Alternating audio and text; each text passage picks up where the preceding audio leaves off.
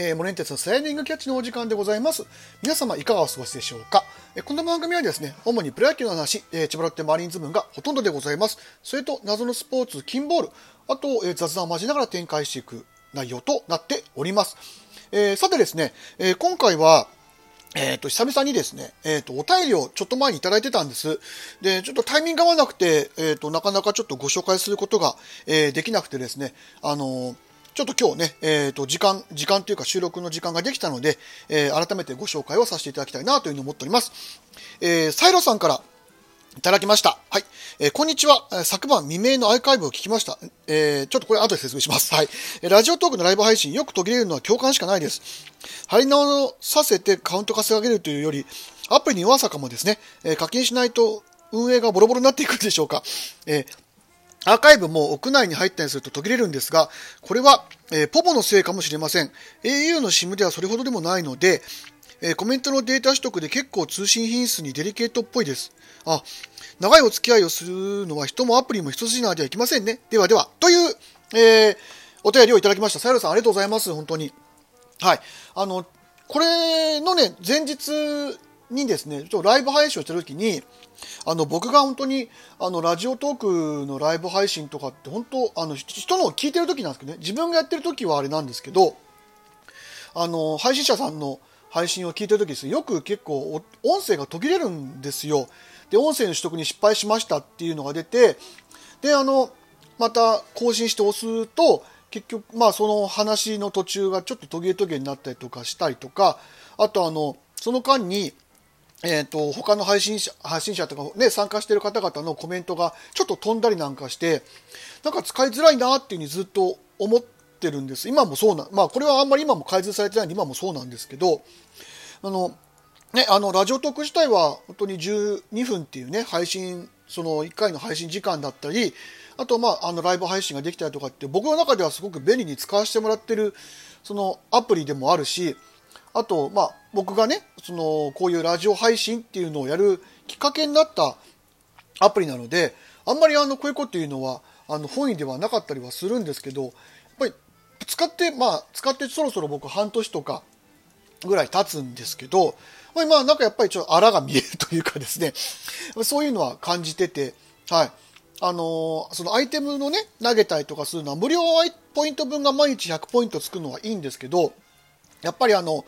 その100ポイントで無料で配れる範囲内のああのアイテムっていうのがちょっと少なくて、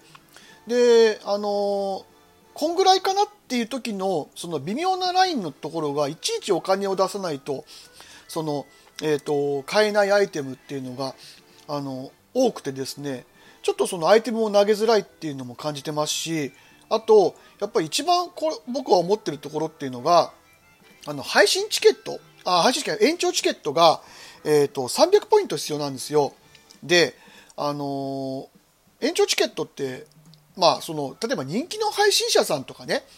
その、な、1回の、えっ、ー、と、ライブ配信とかで、その3万とか5万とかスコアを稼げる人だったら、それ有名人の方とかね、まあ、あと人気の配信者さんっていっぱいいらっしゃると思うんですけど、その部分で300とかだったら、まあ、ある程度買うのかなっていう気もするんですけど、あの僕らみたいな、まあ、大体ライブ配信しても、まあ、5人から10人ぐらいが、まあ、ほぼっていう形の配信者にとってみるとこの300っていうポイントを買ってもらって、まあ、延長するっていうのが非常に敷居が高いんですよ。でまあ、ちょっとラジオトークっていうそのアプリの、まあ、運営の方々がどういうふうな考え方でやってるのかっていうのは伺い知れないですけどあのできれば配信チケットは150ぐらいとかにして、あのちょっと足出せば、あのこの話、ちょっと今話が盛り上がってるからもうちょっと延長してほしいなっていうのに対して、あの気軽にやっぱりチケットを渡しやすい状況になると思うんです。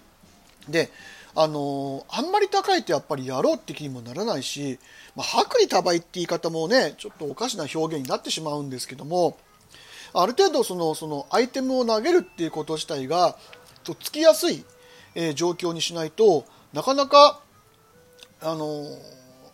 なんだろうそのアイテムを投げるっていう行為自体があの定着しにくいんじゃないかなというふうに僕は考えています。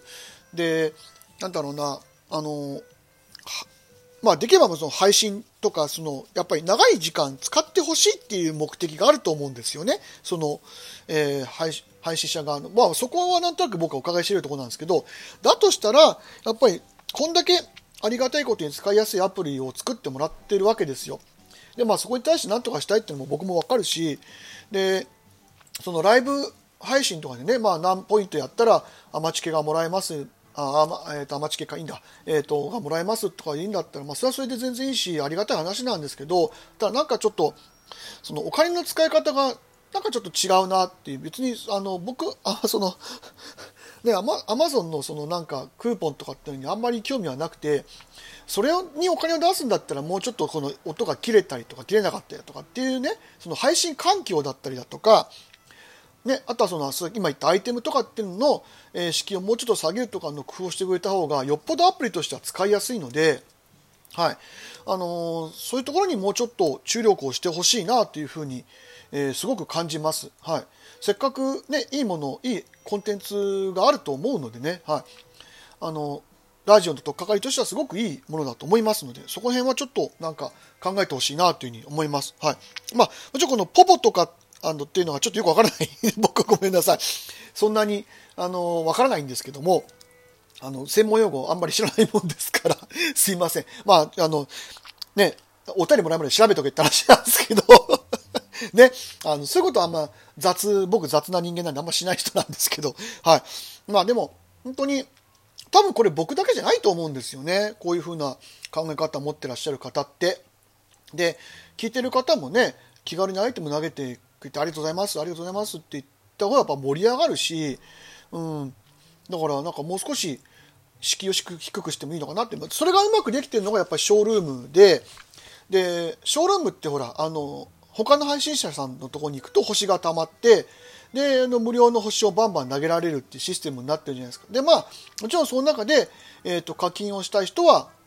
えーと課金ができるシステムになってますけど一番安いのに100円からできるようになってるんですよだからその部分の、まあ、簡単なものからあと多いものまでっていうのの幅が広いんですよね。でまあ、もちろんあそこには延長チケットなんてものはないんですけどもだからそのぐらいの、えーまあ、まる相場っていうものもあるじゃないですか。でこんぐらいだったら出していいなってそのいわゆる聞いてる側からの,、まあ、あの聞いてもらってる側かからの、まあ、アプローチだったりっていうのがやっぱり低い方が絶対いいと思うんですよね。まあ、ちょっとなんかさっきと同じことを繰り返し言ってるような感じがしますけども。はい、あのそういうところはもうちょっと改善してほしいなと思う、えー、ところでございます。えー、それと、まあ、昨日はちょっと試合がなかったんですけど、ロッテはね、えー、ちょっとヤクルト中日戦で、えー、と少し、ね、審判に対してのあのジャッジのあね、いざこざがあって、まあ、ちょっと後味の悪い試合の終わり方ってなりましたけど、うーんと、やっぱり、まあ、僕もね、まあ、前から言ってますけど、その、キンボールというスポーツで審判、えー、えー、という、まあ、あの立場をやらせてもらってるんですけど、あのまず、えーと、見苦しい言い訳は良くない。で、えーと、後でちょっと僕映像確認しましたけど、まあ、ちょっとプレーの内容はあのちょっとここではあの割愛しますけどあのフォースプレーにな、まあ、一塁塁審一塁がセーフになった時点でフォースプレーが、まあ、ある程度ある程度じゃない、まあ、あの完全にその確定するわけなんですけど、えー、強打が2塁を踏みました。で2塁踏んでるところは、えーと、2塁の塁審はしっかり、えー、見てる映像が、えー、ツイッターなり YouTube なりに完全に上がってるので、あそこで見てませんでしたって言い訳がまず見苦しいです。はい。で、それだったら、えっ、ー、と、あれもリクエストっていう形でやるんじゃなくて、講義に対して、えー、ちゃんともう一回リプレイ検証す、あの、リクエストを使わない状態でリプレイ検証すべきだったなというふうに思います。で、やっぱり皆さんおっしゃってることですけど、試合後の、えーと、説明が圧倒的に説明不足です。あのこれは本当にこのあのプレーに限らずいろんな、えーと、試合で言われていることですけどもやっぱり分からないことに対してあの観客見てる観客がねちゃんと説明しないとやっぱりその次のプレーっていうのに対してもちゃんと入り込めないしなんかもやもやっと疑問を生じたままで、えーと次のプレーに移行してしまうっていうのは審判に対する信頼度も落ちてしまうっていうことになります。僕も、えっ、ー、と、なんだろう、えっ、ー、と、審判とかで、あの、聞かれたりとかもしますけども、選手からね、まあ、あの、選手からの抗議とか、えっ、と、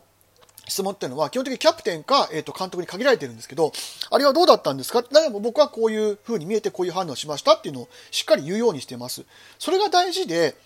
やっぱり審判も誠実じゃないといけないんですよ。やっぱりなんか隠そうとするとか、自分のミスを認めないとか、そういうのは良くないです。やっぱりミスを認めた、ミスがあったんだとしたらミスを認めた上でちゃんと謝罪なりなんなりをして、えー、次にこういうことが起きないようにしますっていうシステムはしっかり作っておかないと、あの、個人のメンツだけで、しかも優勝争いしてる大事な試合を 不にされた方としてはたまらんですよ、本当に。ね、ストライク、ボールの、ストライク、ボールの判定はまたちょっと違う話ですけど、ああいうところはちゃんと しかもプロですしね、その審判はその、そのルールの番人ですから、そういうところは本当にしっかりしてほしいなというふうに感じた、えー、昨日の試合でした。はい。で、今日は、えー、先発が、えー、ロッテはロメロと、えー、千賀です。で、まあ、うちの打線が千賀を攻略するかどうか分かりません。できる前に、なんとかしてロメロが、えー、粘ってくれるっていうこと、まあ、展開祈りつつですね。はい。今日に関してはそういうふうに祈りつつ、えー、試合を観戦していこうと思います。はい。というわけで、えー、お聞きいただきまして、ありがとうございました。オレンテスでした。